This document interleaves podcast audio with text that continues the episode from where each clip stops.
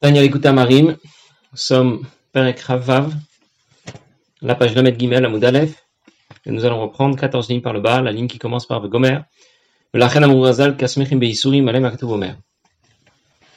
avons appris dans ce Perek, à partir de Perek Ravav, l'Admorazake nous explique, nous a d'abord expliqué dans la première moitié du Perek euh, combien il était important d'intégrer la joie dans notre service de Dieu, et donc d'éviter absolument toute forme de tristesse, combien la tristesse était dangereuse et pouvait nous mettre des bâtons dans les roues, pouvait nous faire échouer dans notre progression dans Avodat Hashem.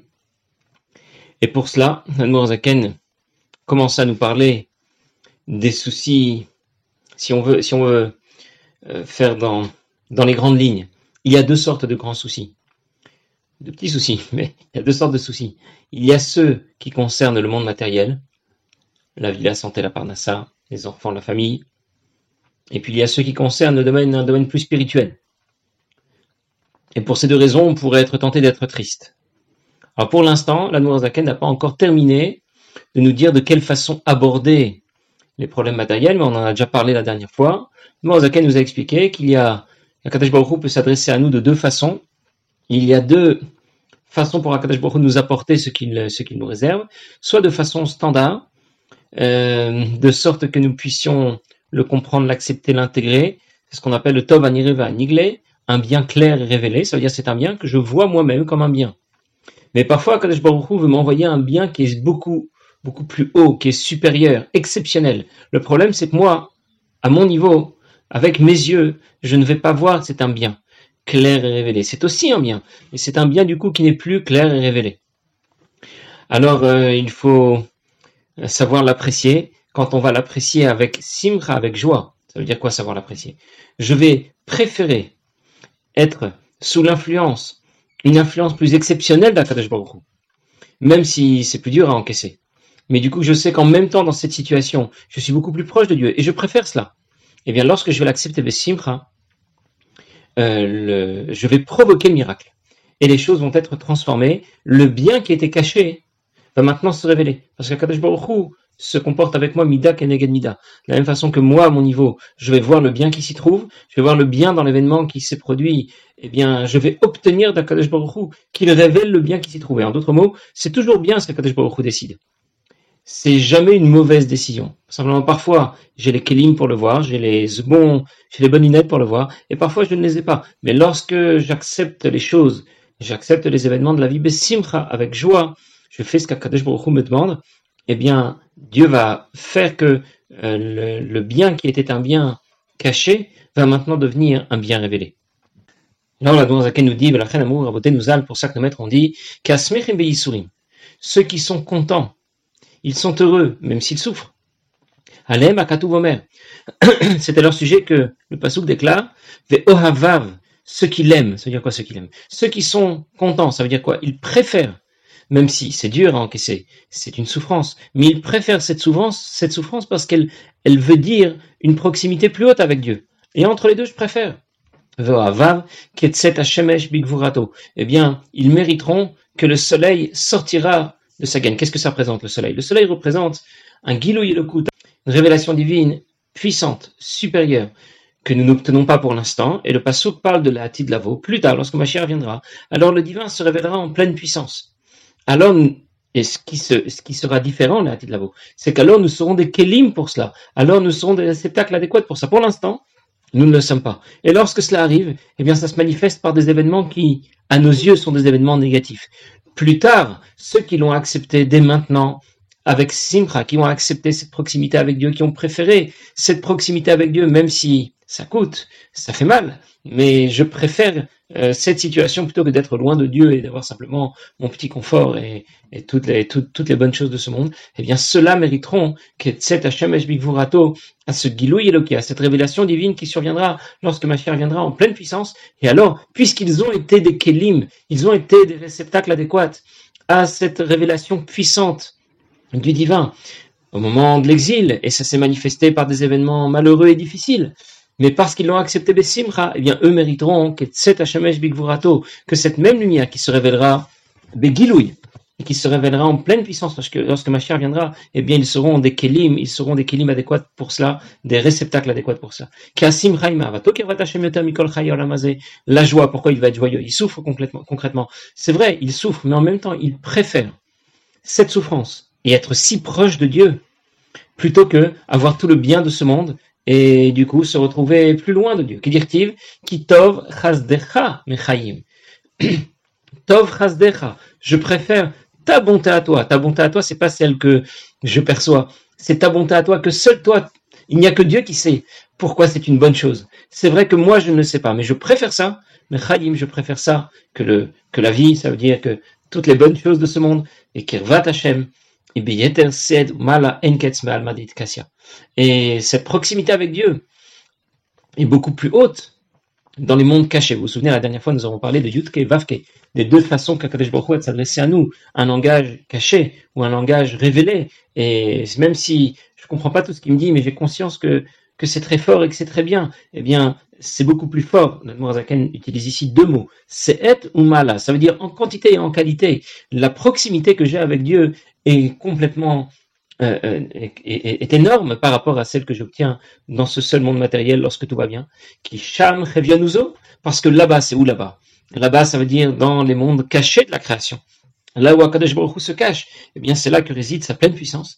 Yoshev Il réside dans euh, les, les, niveaux supérieurs les plus cachés. A priori, le pshat de ce pasouk dans Teilim, Yoshev on parle d'un homme, un homme qui se tient à l'ombre de Dieu. Yoshev, il s'installe Beseterion, à l'ombre de Dieu. Mais ici, la Nourzaken donne un autre pérouche. Le pérouche, c'est Hachem Yoshev Beseterion. C'est Akadosh Baruch qui réside dans les hauteurs, dans les mondes les plus cachés, et c'est ce qui se révèle au moment où nous connaissons un événement malheureux. Qu'est-ce que c'est finalement qu'un événement malheureux? C'est un événement qui est bon, mais qui est tellement puissamment bon que je ne sais pas, je n'ai pas les bons kelim, je n'ai pas les bonnes lunettes pour voir le bien qui s'y trouve.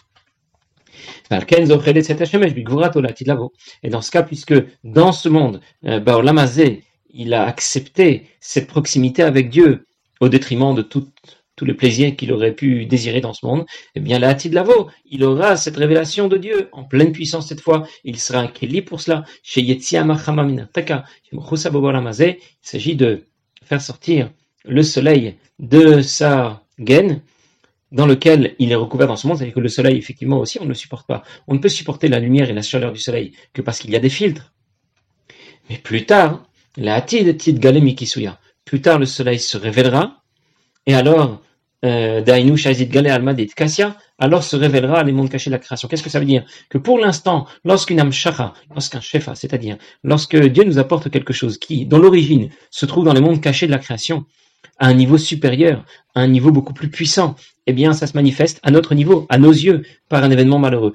Plus tard se révélera la même puissance du divin, mais cette fois de façon claire, de façon révélée. Et c'est cette lumière qui éclairera tous ceux qui ont espéré en lui dans ce monde. Ceux qui euh, se rangent à l'ombre d'Akadosh Baruchu, l'ombre de sa sagesse. Et on parle d'ombre parce qu'effectivement, à nos yeux, ça semble être un événement malheureux, ça semble être de l'ombre. On a l'impression que Dieu, on a envie de crier que Dieu m'a abandonné, pourquoi il m'a fait ça? Alors qu'en réalité, c'est que simplement la lumière avec laquelle Dieu nous éclaire est trop puissante pour qu'on puisse l'apercevoir. Et dans ce cas, euh, ce n'est pas Orav, euh, et dans ce cas, le bien et la lumière n'apparaissent pas. Ils nous semblent être dans l'ombre. Voilà, ici s'achève ce que déclare l'amour Azaken pour nous guider, pour nous donner le chemin de, de quelle façon surmonter les difficultés de la vie matérielle, la santé, la parnassa, les enfants, la famille. Et l'idée ici est de regarder convenablement les événements de la vie, de ne pas les regarder comme ça, première approche. Quelqu'un va vivre un événement malheureux, il va déprimer, pourquoi je m'ai fait ça, etc., etc. Pour cela, on n'a pas besoin de beaucoup, beaucoup expliquer, de disserter. Alors évidemment, on est peut-être à des années-lumière de cela, mais il faut essayer de, changer un peu notre vision des choses, notre approche des événements de la vie. On raconte que un jour, un des chassidim du Tzemar Tzedek, Rabbi Shmuel ben Barisov, de la ville de Barisov, a entendu le Tzemar Tzedek dire à son shamash, euh, d'aller chercher l'un de ses enfants euh, qui allait devenir le Rabbi Maharash, celui qui allait lui succéder. Et du coup, il s'est dit, tiens, il se passe peut-être quelque chose d'intéressant, je vais rester dans le coin. Et quand euh, son fils est arrivé, il a entendu, les portes n'étaient pas très bien insonorisées à l'époque, c'était du bois, et voilà. Donc il a pu très bien entendre ce que le Tzemar a dit à son fils. Il lui a dit, c'est bien que tu sois venu, parce que mon grand-père, Rabbi Shneur Zalman, l'Admour Zaken, qui était déjà, qui avait déjà quitté ce monde depuis, depuis de nombreuses années, euh, et sur le point d'arriver, il va étudier avec moi un certain passage de la Torah, et je voulais que tu sois présent. Quand euh, Rabbi Shmuel Bami Barisov, qui était à l'extérieur, a entendu cela, il a eu des frissons, il était dans un état terrible. Il aurait pu s'en aller, il a je peux pas, je, je, vais pas pouvoir, euh, je vais pas pouvoir tenir devant un tel guilouille, devant une telle révélation, et pourtant il s'est dit, je veux tout de même rester là. Et effectivement, euh, il, est resté là, mais il n'a pas entendu grand-chose. Parce que dès qu'il a entendu le premier mot de l'Admour Azaken, qui était donc venu pour étudier la Torah avec son petit-fils Tzemar Tzedek, au premier mot, il s'est évanoui. Et lorsqu'il s'est évanoui, ben, il est tombé à terre, ça a fait du bruit. Donc le Tzemar Tzedek a demandé à son charrette, à son secrétaire de s'occuper de lui. Et après quelque temps, euh, lorsque le Tzemar Tzedek a revu euh, il lui a dit, quand on écoute là où on ne doit pas écouter, il arrive qu'on se reçoive une claque. Alors ici, quel est le message de cette histoire? Ici, Rabbi Shmuel a accepté euh, d'être proche, d'avoir, d'obtenir un guilouille exceptionnel, même si euh, effectivement ça va lui coûter, il va recevoir une claque comme on vient de dire, ça veut dire il va s'évanouir, il va tomber par terre, très bien, mais là on parle de Yisurim qu'il a accepté sur lui-même, de souffrance qu'il accepte. Bien sûr, nous en général, euh, nous n'acceptons rien. On demande toujours lo raim. On demande que Akadosh Baruch gère notre vie sans qu'on ait besoin ni de souffrir, ni d'être malade, ni de connaître aucun événement malheureux. Mais une fois qu'Hachem a décidé, il a décidé que quelqu'un devait subir tel et tel événement, un événement malheureux, un événement triste. Il faut savoir que si c'est le choix d'Akadosh Baruch c'est que c'était le bon choix. Nous aussi, il nous arrive parfois de de, de se dire après qu'un événement, après qu'un événement malheureux soit euh, soit arrivé, il nous arrive parfois des, des, semaines, des mois ou des années plus tard. Finalement, cet événement que j'avais vu comme un événement malheureux, finalement, c'est bien que ça me soit arrivé. Parce que si ça ne m'était pas arrivé, eh bien, je n'aurais jamais pris telle et telle décision et je n'aurais jamais été dans telle et telle direction. Nous-mêmes, on le sent très bien. On, voit très bien que parfois, on n'a pas, pas toujours les bonnes lunettes. Eh bien, c'est dans cet esprit-là que l'amour Zaken nous engage à regarder les événements de la vie. Hachem a choisi euh, un, certain événement, ça veut dire, il a pris certaines décisions pour moi. Il sait très bien ce que j'aurais, souhaité. Il est au courant. Il ne, n'a aucun doute là-dessus. Il sait ce que j'aurais souhaité, mais il a pris une autre décision.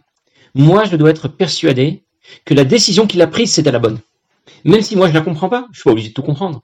C'est pas parce que je la comprends pas que c'est une mauvaise décision. Évidemment, ça fait mal. Évidemment, nous on a, ça fait mal et on a du mal on a du mal à l'accepter, on a du mal à l'encaisser, mais voilà ce qu'on attend de nous.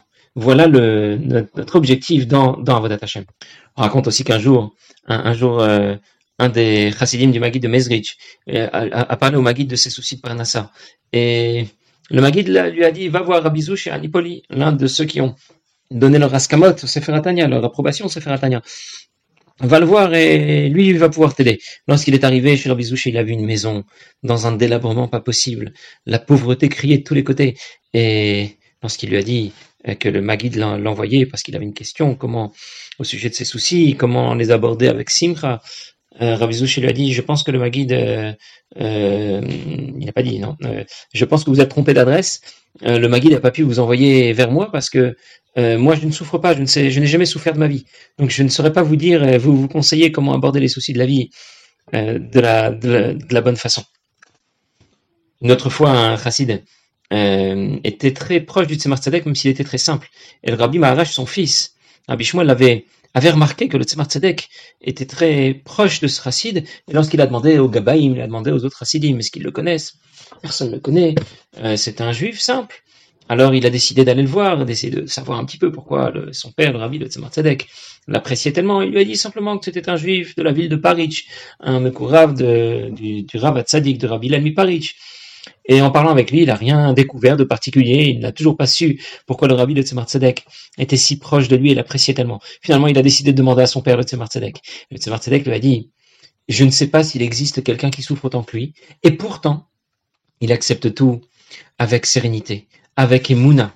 Et il l'accepte avec Simcha. Ça ne veut pas dire qu'il se met à danser, mais il l'accepte, ça veut dire que il, tous les soucis de la vie, il les accepte de la bonne façon. C'est un lamdan, il connaît la chassidoute, et pourtant, et pourtant tout le monde l'écrase. Il est sans blitote, ça veut dire il n'aime pas monter sur scène, il reste discret, et il veut pas qu'on parle de lui, et c'est quelqu'un d'exceptionnel. Et il mérite, a conclu le Tzemar Tzedek, il mérite que euh, tout le bien, un bien clair et révélé. Et pendant un certain temps, on ne l'a plus vu à Lubavitch. Euh, et puis ce n'est que trois ans plus tard qu'il a réapparu avec euh, une dizaine de chassidim qu'il emmenait chez le rabbi sur son compte. Parce qu'entre-temps, il était devenu riche. Apparemment, les, la, la, les, les brachot du rabbi du Tzemar Tzedek se sont accomplis.